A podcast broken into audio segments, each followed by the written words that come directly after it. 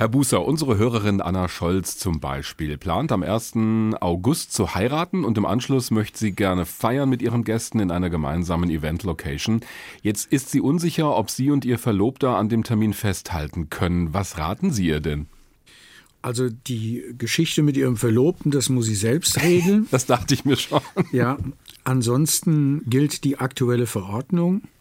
Das ist eine Feier, das ist eine Veranstaltung, das geht bis zu 100 Personen und da gibt es sehr strenge Regeln oder es gibt Regeln, ich sage es mal so, ein Mindestabstand von anderthalb Meter, ein Hygienekonzept, auch eine Begrenzung der Personenzahl anhand der Quadratmeter. Das heißt, wenn die Leute sitzen, sind es fünf Quadratmeter, wenn sie stehen, zehn. Jetzt gehe ich mal äh, davon aus, bei der Hochzeit wird man jetzt nicht die ganze Zeit äh, auf dem Stuhl Platz nehmen. Also man braucht ein bisschen Platz. Und wenn das eine Event-Location ist, dann gehe ich mal davon aus, dass das irgendwo ein Lokal ist. Das heißt, das Küchen- und das Servicepersonal müssen auch Masken tragen. Was über den 5. Juni, solange geht diese Verordnung, hinaus gilt, das kann ich jetzt auch noch nicht sagen. Mhm. Wenn ich das wüsste, wäre ich wahrscheinlich äh, in der Bundesrepublik der Einzige, der das weiß. Ist auch relativ selten. Ähm, das wären die Bedingungen, wie diese Hochzeit stattfinden können. Ob das dann so Ihren Vorstellungen und denen Ihres Verlobten entspricht, das weiß ich nicht. Deshalb ist dann die Entscheidung, ob ich das dann mache oder nicht, das bleibt dann Frau Scholz selbst überlassen. Eine ähnliche Frage kommt von unserer Hörerin Frau Lambers. Sie und ihr Partner möchten am 15. August dieses Jahres heiraten, also ein paar Tage später als den Fall, den wir gerade hatten. Die haben rund 100 Gäste geladen. Sie fragt, ob zu diesem Zeitpunkt ohne Sicherheitsabstand und Masken geheiratet werden kann. Auch das kann ich nicht mit Sicherheit sagen. Also ich kann nur sagen, dass unsere Verordnung, wie gesagt, bis zum 5. Juni gilt. Ansonsten gilt das Gleiche, was ich bei der ersten Frage gesagt habe. Da gelten diese doch relativ strengen Hygienebestimmungen bei größeren Veranstaltungen, die dann auch einzuhalten sind, weil die dann gegebenenfalls auch überprüft werden. Hm, das heißt, da muss man eigentlich, wenn es noch so lange hin ist, immer gucken, ob sich aktuell was verändert bei den Verordnungen. Das wird auf jeden Fall so sein. Man wird das Infektionsgeschehen weiter beachten. Man wird auch das eine oder andere Gerichtsurteil dann dazu noch bekommen. Aber ich würde jetzt mal davon ausgehen, dass das, was jetzt äh, beschlossen wurde in Hessen mit den 100 Personen, mit den strengen Hygienevorschriften oder bis zu 100 Personen, dass das vorerst mal gilt. Dann schauen wir mal auf das, was jetzt gerade noch aktuell so vorgegeben ist. Wie groß müsste denn der Veranstaltungsort sein, wenn ein Brautpaar maximal 100 Gäste hat und der Mindestabstand eingehalten wird? Es ist eine relativ leichte Rechenaufgabe. Das heißt, leicht ist auf jeden Fall eine Rechenaufgabe. Mhm. Und ich hatte ja bereits gesagt, wenn die Veranstaltung so konzipiert ist, dass die Gäste die meiste Zeit sitzen, dann sind das fünf Quadratmeter, das sind dann bei 100 Gästen 500 Quadratmeter, das kriegt selbst ich noch hin. Wenn das allerdings eine Veranstaltung ist, wo man sich bewegt, dann sind es 10 Quadratmeter und dann brauchen Sie schon ein bisschen Platz bei 1000 Quadratmetern. Außerdem haben wir die Frage bekommen, wie es denn um die Gäste bestellt ist, die aus dem Ausland anreisen. Müssen da spezielle Vorkehrungen getroffen werden? Wir haben derzeit noch die Regelung, dass Gäste, die aus dem Ausland kommen, 14 Tage in Quarantäne müssen. Da gab es jetzt ein Urteil aus Niedersachsen, ja, genau. das das aufgehoben hat. Das ist auch in der Diskussion. Nur ich muss jetzt erstmal mich danach richten, was gilt. Das gilt zum jetzigen Zeitpunkt noch. Ob das dann noch gilt, wenn die Hochzeit ist, das kann ich nicht sagen. Aber Fakt ist, bis auf wenige Ausnahmen müssen die Gäste, die aus dem Ausland kommen, erstmal 14 Tage in Quarantäne. Ist für das Feiern natürlich eher ungünstig, aber muss man halt ein bisschen früher ja. anreisen dann. Auch eine Möglichkeit. Wenn jetzt doch die Angst vor der Ansteckung zu groß ist oder eine solche Feier eben wegen des Mindestabstandes nicht die Feier ist, die sich das Brautpaar gewünscht hat, weil man sich nicht umarmen kann, weil Tanzen eng umschlungen auch nicht möglich ist. Da fragen sich einige unserer Hörer, so zum Beispiel Tobi Seidel, ob es wirklich rechtens ist, dass der Veranstalter einen dann dazu drängt, diese Feier durchzuführen oder eine Ausgleichszahlung zu leisten, weil das Land Hessen ja wieder Feiern mit bis zu 100 Personen erlaubt. Das muss man trennen. Wir haben diese Feiern erlaubt unter diesen bestimmten, doch sehr strengen Bedingungen. Das ist mit Sicherheit nicht die Feier, die sich so ein Hochzeitspaar vorstellt. Ansonsten würde ich mir andere Fragen stellen. Mhm. die speziellen Vertragsgestaltungen, die äh, das äh, Brautpaar oder wer auch immer dann diese Feier bezahlt, mit dem Veranstalter hat, das kann ich natürlich im Einzelnen nicht nachvollziehen.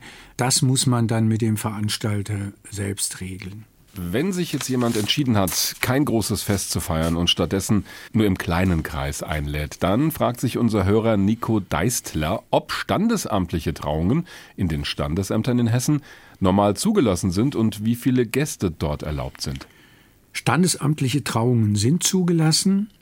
Das hängt vom jeweiligen Standesamt ab, wie viele Gäste zugelassen wird. Das heißt von der Größe des Raumes und auch von den speziellen Gegebenheiten. Das muss man dann bei diesem Standesamt klären. Ja, da könnte es ja eng werden mit 100 Leuten. Ja, ich habe auch mal geheiratet. Das war nicht ganz so groß. Da muss man dann halt mit ein paar weniger auskommen. Aber grundsätzlich standesamtliche Trauungen sind erlaubt.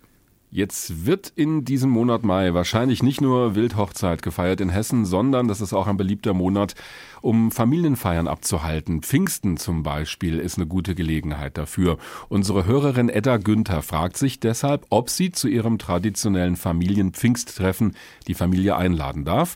Der älteste Gast ist 81 Jahre alt, der jüngste fünf Jahre und sie schreibt uns, alle leben schon aus Selbstschutz sehr diszipliniert separiert in vier verschiedenen Haushalten. Bei keinem sind in den vergangenen Wochen irgendwelche Krankheitssymptome aufgetreten. Das soll natürlich auch so bleiben. Ist unter der Voraussetzung, dass wir bei dem Treffen die Sicherheitsvorkehrungen beibehalten, dieses Familientreffen möglich. Wohlgemerkt mit vier Haushalten wäre das.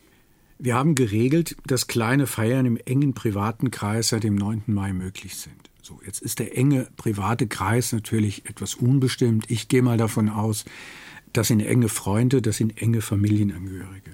Ich möchte aber an dieser Stelle nochmal sagen, wir dürfen jetzt nicht so tun, als wäre alles vorbei, fast alles erlaubt und irgendwelche Umgehungstatbestände suchen. Also wir haben grundsätzlich im äh, privaten Bereich unterschieden zwischen dem engeren privaten Kreis. Da zählt am meisten die Eigenverantwortung. Da sollte man wirklich hergehen und soll sagen, also wir gucken, dass wir Abstand halten, wir halten die Hygieneregeln ein. Strenger ist es dann, wenn Veranstaltungen stattfinden. Dann gilt im Prinzip dasselbe wie bei Veranstaltungen im öffentlichen Raum mit bis zu 100 Personen. Also da muss ein Hygienekonzept aushängen, da gibt es Quadratmeterregelungen. Und da geht letztendlich natürlich auch die Abstandsregelung und die Hygienepflicht. Viele unserer Hörerinnen und Hörer sehen allerdings einen Widerspruch darin, dass die Kontaktbeschränkung weiter besteht, aber trotzdem Veranstaltungen mit bis zu 100 Leuten zulässig sind. Wie erklären Sie das? Das kann ich gut nachvollziehen. Das ist auch nicht so einfach. Aber grundsätzlich muss man mal davon ausgehen, dass wir in einem Land leben, wo die Freiheitsrechte gelten. Und wenn wir Freiheitsrechte einschränken, dann brauchen wir gute Gründe. Und dann haben wir nach wie vor eine Situation, dass je mehr Personen wir treffen, je mehr wir uns im öffentlichen Raum bewegen, natürlich die Infektionsgefahr größer ist. Hm. Deswegen sind wir diesen schrittweisen Weg gegangen, diese Stufen, dass wir gesagt haben, Kontaktbeschränkungen lockern wir etwas, das heißt, zwei Hausstände dürfen sich treffen, weitgehend ohne Voraussetzung. Wenn wir aber sagen, es treffen sich mehr als diese zwei Hausstände oder diese eins zu eins oder diese Familie, das knüpfen wir dann an enge Voraussetzungen. Zum einen, weil wir natürlich diese Grundrechte erlauben wollen, sich zu treffen. Zum anderen, weil wir das Infektionsrisiko verringern wollen. Deswegen im kleineren Kreis gibt es auch kaum Voraussetzungen. Da, wo das mehrere Personen sind, bis zu 100, gibt es strenge Voraussetzungen. Die Kontaktbeschränkungen und den Mindestabstand haben wir also angesprochen, auch bei größeren Events. Aber unsere Hörer bewegt auch noch etwas anderes. Anita Hilbert fragt sich zum Beispiel, ob sie auch bei einem Treffen mit zwei Familien zu Hause, zum Beispiel zum Kaffee trinken, diesen Mindestabstand von anderthalb Metern einhalten muss. Wenn ich jetzt mal davon ausgehe, dass diese zwei Familien ihre Familie sind und eine weitere Familie, dann ist das die Regelung mit zwei Hausständen. Mhm. Es ist so geregelt, dass sich diese zwei Hausstände treffen dürfen und auch ohne große Voraussetzungen. Klug, und ich gehe mal davon aus, dass Frau Hilbert klug ist, ist es natürlich trotzdem, diese Hygienevorschriften, auch diese Abstandsregeln einzuhalten, denn das schützt ja Sie und die anderen. Jens Knöpp, unser Hörer wiederum, kann aufgrund der Größe des Raumes diesen Mindestabstand einhalten. Er fragt sich aber, ob er sich mit ein bis zwei Mitgliedern aus seiner Band in einem Proberaum treffen kann zu Tonaufnahmen mit Instrumenten. Wenn wir davon ausgehen, dass das wirklich nur drei Leute sind, kann man sagen, das ist ein enger privater Kreis, also kann er sich treffen. Macht mhm. er professionell Musik, dann ist es ja Berufsausübung und dann wäre das sowieso gestattet. Ah, okay. Aber auch hier sage ich nochmal, Hände waschen, lüften, auch diese Hust- und Niesregeln einhalten. Also das kann nicht schaden. Und zuletzt noch eine Frage von unserem Hörer Patrick Lustig zu dem Thema Vereine. Wie sieht's denn mit Burschenvereinen aus, beziehungsweise mit Vereinshäusern, die einen Frühschoppen anbieten? Darf das Vereinsheim denn geöffnet werden, wenn ein Mundschutz getragen wird? Und wenn ja, wie viele Personen dürften dann in das Vereinshaus? Gibt's da irgendwelche schriftlichen Regeln, möchte er gerne wissen. Jenseits davon, welcher Verein das ist, was das für ein Vereinszweck ist, gelten da schlicht und ergreifend die Regeln für äh, öffentliche Veranstaltungen, die ich jetzt bereits schon mehrmals runtergebetet habe.